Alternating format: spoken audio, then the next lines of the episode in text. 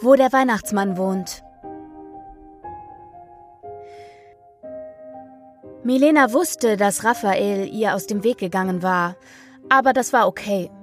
In letzter Zeit war sie so überreizt, dass es ihr nichts ausgemacht hatte. Jetzt aber standen die Dinge anders. Sie war wieder so weit auf dem Damm, dass sie Raphael im Café Picasso mitten in der bunten Altstadt Regensburgs gewissermaßen in die Enge trieb. Sie hatten sich auf einer Studentenparty angefreundet, bei der sie entdeckten, dass sie beide aus Hamburg stammten, in den Süden verpflanzt wie Palmen. Drei Jahre später konnte Raphael ein abgeschlossenes Bachelorstudium, eine Freundin und eine zentral gelegene Wohnung in der Innenstadt vorweisen, während Milena sich an ihrer Bachelorarbeit die Zähne ausbiss. Sie glaubte zu wissen, warum Raphael nicht mehr mit ihr sprechen wollte, nämlich nicht mehr nach ihrem gemeinsamen Mittagessen auf dem Christkindlmarkt vor zwei Wochen. Ja mal, reden wir nicht mehr darüber erklärte Raphael ihr nun großzügig und wärmte sich die kalten Finger an seiner Tasse Glühwein. Du warst mit den Nerven ziemlich am Ende, Milena. Dieser Ort hier hatte dich so weit, dass du mit dir selbst geredet hast. Ach, wie steht es eigentlich mit deiner Bachelorarbeit? Bin endlich fertig, murmelte Milena und starrte in ihre Tasse. Vor einer Stunde habe ich sie abgegeben. Großartig. Es läuft also wieder bei dir. Ja, das ist genau richtig. Ich stecke endlich nicht mehr fest wie eine Fliege. Das wollte ich dir nur sagen. Sie gestattete Raphael einen uneingeschränkten Blick in ihre Augen, obwohl die Gefahr bestand, dass er vor dem intensiven Schimmer darin zurückschreckte. Ich habe meinen Platz im Leben nun gefunden, Raf. Wie ich es dir gesagt habe.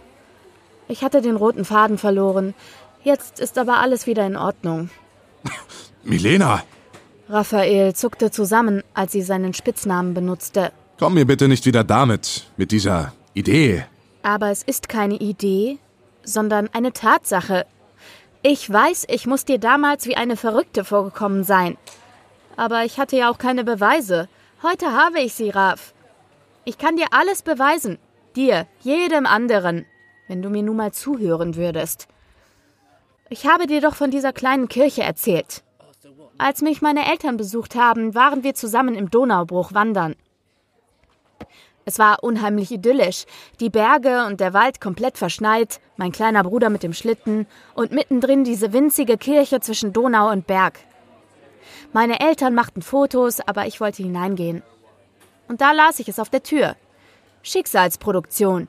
Ich hatte keine Ahnung, was das sollte, aber ich war neugierig.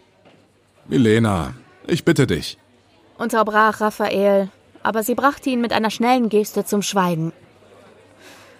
Ich hatte eine gewöhnliche Kirche erwartet, aber in dem winzig kleinen Gebäude sah es aus wie in einem Büro. Und es gab einen Empfangstresen, an dem ein junges Mädchen saß. Milena ignorierte geflissentlich, dass Raphael die Augen verdrehte und nach einem Plätzchen griff. Ihr Gesicht war wie ein leeres Blatt Papier, Raf, goldene Haare, leuchtende Augen, und auf jede Frage, die ich hatte, gab sie mir irgendeine ungenaue, ausweichende Antwort. Ich konnte allerlei Aktenschränke sehen und hörte Finger auf Tastaturen tippen. Dieses Mädchen bot mir ein Gespräch mit dem leitenden Mitarbeiter an, aber ich hatte genug und außerdem wartete meine Familie auf mich. Nun, damit hätte die Sache erledigt sein können, aber neulich suche ich nach dieser neuen Bar und dann nehme ich die falsche Abzweigung und plötzlich stehe ich nicht am Heidplatz, sondern in einer Seitenstraße und hinter einem Torbogen sehe ich ein kleines Häuschen, so klein, dass niemand darauf geachtet hätte. Und was steht an der Klingel? Schicksalsproduktion.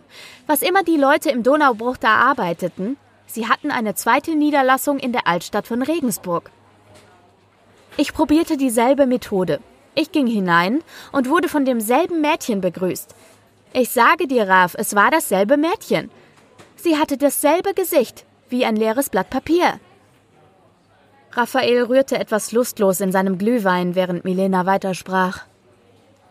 Sie erkundigte sich, was ich wollte, und ich ließ nicht locker.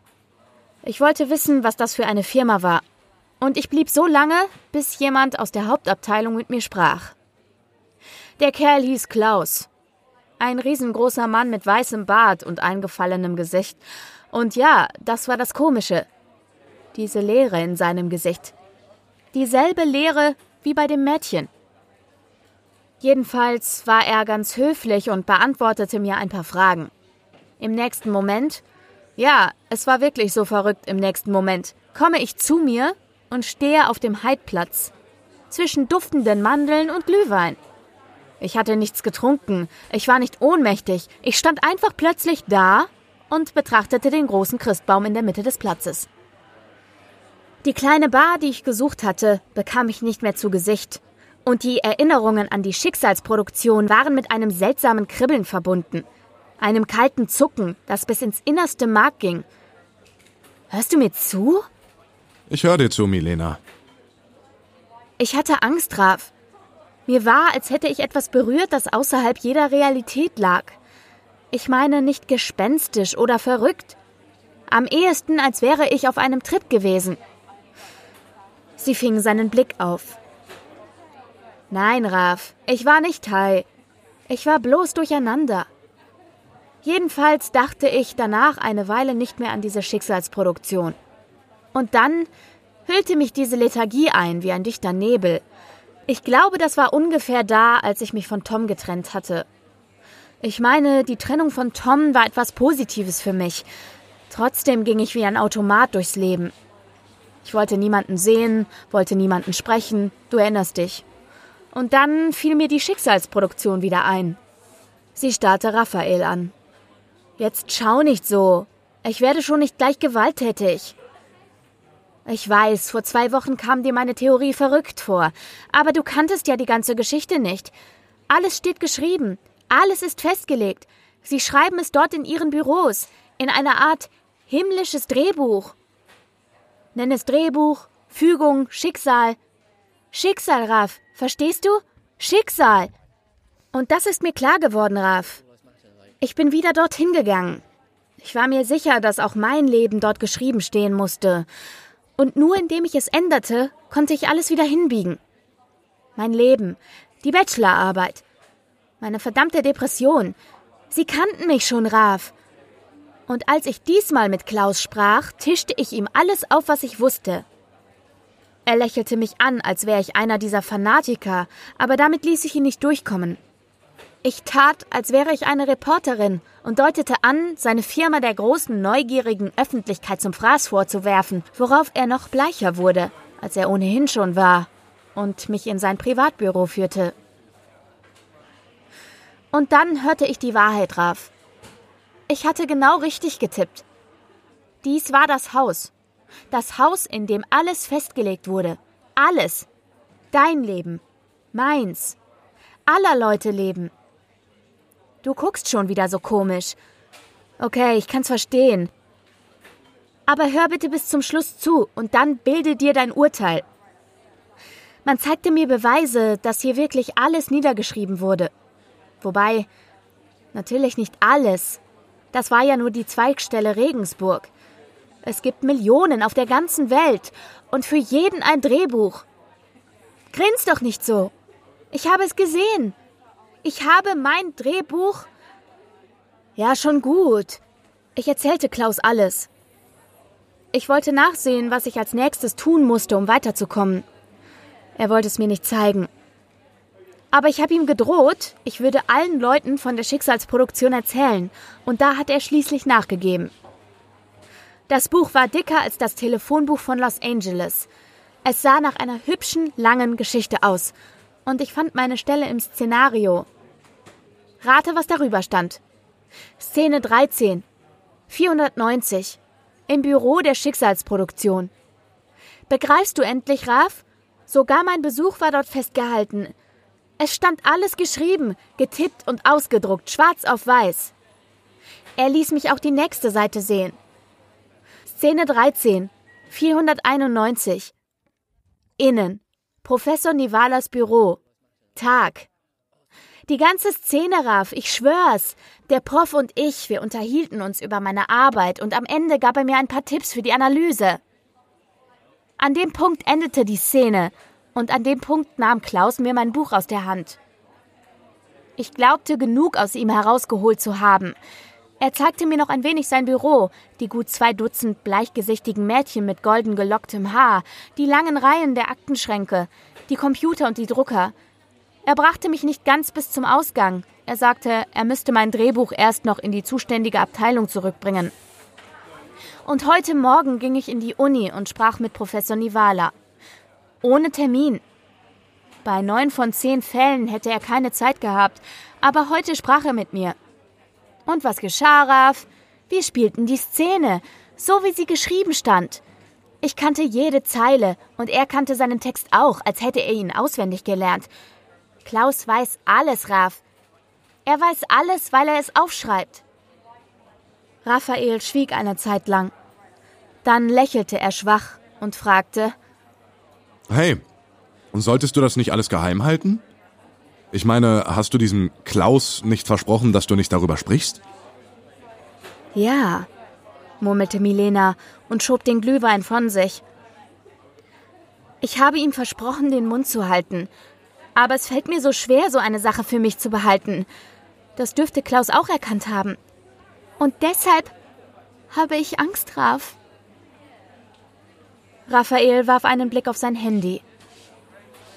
Mensch, weißt du, wie spät es ist? Ich muss los. Milena legte die Finger auf die ausgestreckte Hand ihres Freundes. Raf, ich weiß, was an der Bürotür stand. In die Klaus mein Drehbuch gebracht hat. Da stand Umschreibeabteilung. Ich will dich nicht abwimmeln, Milena, ehrlich. Ich muss gehen. Ich muss Sarah abholen. Heute Abend findet das Weihnachtskonzert. Umschreibeabteilung, wiederholte Milena. Aber Raphael reagierte nicht. Sie blickte in Rafs Augen, die sich nicht mehr für sie interessierten, und sie erkannte, dass sie ihr Publikum verloren hatte. Anstatt um das Interesse des anderen zu kämpfen, lächelte sie resigniert und knuffte ihm gegen den Oberarm. Na schön, Raf. Geh nur zu deinem Konzert. Ich wollte dich nicht zu lange aufhalten. Wir setzen uns bald mal wieder zusammen. Vielleicht du und Tom. Ich meine, ihr könnt nach den Feiertagen ja mal zu Besuch kommen. Klar. Tun wir gern. Als Raf gegangen war, bestellte sie sich einen zweiten Glühwein. Der Betrieb im Café nahm zu. Ein junges Mädchen saß zwei Tische entfernt und las John Green. Wie angenehm wäre es wohl, sich zu ihr zu setzen und ihr mit amüsiertem Gesicht die Geschichte zu erzählen, die Raphael nicht glaubte. Natürlich würde das Mädchen ihr auch nicht glauben. Trotzdem wollte Milena noch einmal davon erzählen, von der Schicksalsproduktion, von Klaus, dem Drehbuch und der unheimlichen Umschreiberabteilung. Sie hatte sich gerade zum Handeln entschlossen, als ihr bewusst wurde, dass das Mädchen, das Café, der Raum ringsum ausblendeten.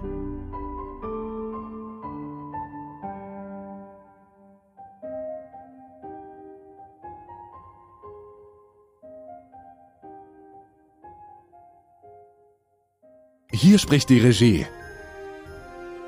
Ich zähle auf drei runter. Eins, zwei, drei. Plosives. das ist ein Fall für die Outtakes. Das ist ein Fall für die Outtakes. So. Das nehmen wir rein. Wir, wir, wir eröffneten das Feuer und die Kugel. Äh? Ein N fehlt. Ja. Plural. Ja. Es rammte Bamberg, der ganz außen stand, in die. Ich kann es auch ganz einfach. Oh, es rammte Bamberg, ganz außen stand und in die Brust. Und dieser wurde mit voller Wucht einfach zerfetzt. Ich wurde, ich hab mir voller Wucht zerfetzt. Coronavirus, very lethal, very dangerous. Vote for Trump. Very important. Okay, schön.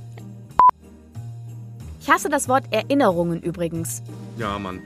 Hasswort. Erinnerungen. Und so Sachen wie sie, ihn oder so. Vokal, Konsonant oh. und nochmal Vokal. So, so, so, gerade bei R, bei ER Total. und IR. Oh, ich hasse es so. Aber hör bitte bis zum Schluss zu und dann bildet dir... So viele Ds sind auch schlimm. Bilde dir dein... Oh, schlimm, ey. Ich sah meine Frau nur von hinten. Ach, äh, Und es war alles das vergessen. muss klatschen. So, warte. Mein Gott, warum ist das denn immer, warum, warum Ja, ist jedes Mal. immer so, so physikalisch? Da kommt wieder eine Ja. Outtakes. Okay. Du hast mir noch gar nicht zum Geburtstag gratuliert. Ich weiß, steht irgendetwas Interessantes in der Zeitung? Was ist das denn für eine Assi-Frau? Na gut. Voll. Oh, krass. So. Jetzt war ich froh über diesen Artikel. Jetzt hatte ich etwas, damit sie... Sie stolperte... Oh, nee. Bitte nicht schon wieder topperte. Tippete, abte, oppete. Okay. Jetzt lass mich doch mal in Ruhe. Du hattest doch gefragt. Okay, Weil ich gut. verarscht dich. So, warte. Ich wurde getäuscht. Hä? Konnte du hast ich nur noch ganz viel wimmern. übersprungen. Er lachte. Äh, irgendwas stimmt hier nicht im Haus. Bi- Wieso? Äh, hier. Bei mir? Ich glaube, die verrücken... Nee, bei mir, die verrücken gerade Möbel, glaube ich. Warte mal ganz kurz, bitte. Es sind noch anderthalb Seiten. Auch seine Stimme veränderte sich. Sie klang jetzt düsterer, bedrohlicher, irgendwie traurig und irgendwie auch nicht naiv, aber bestimmt. Na dann, viel Spaß.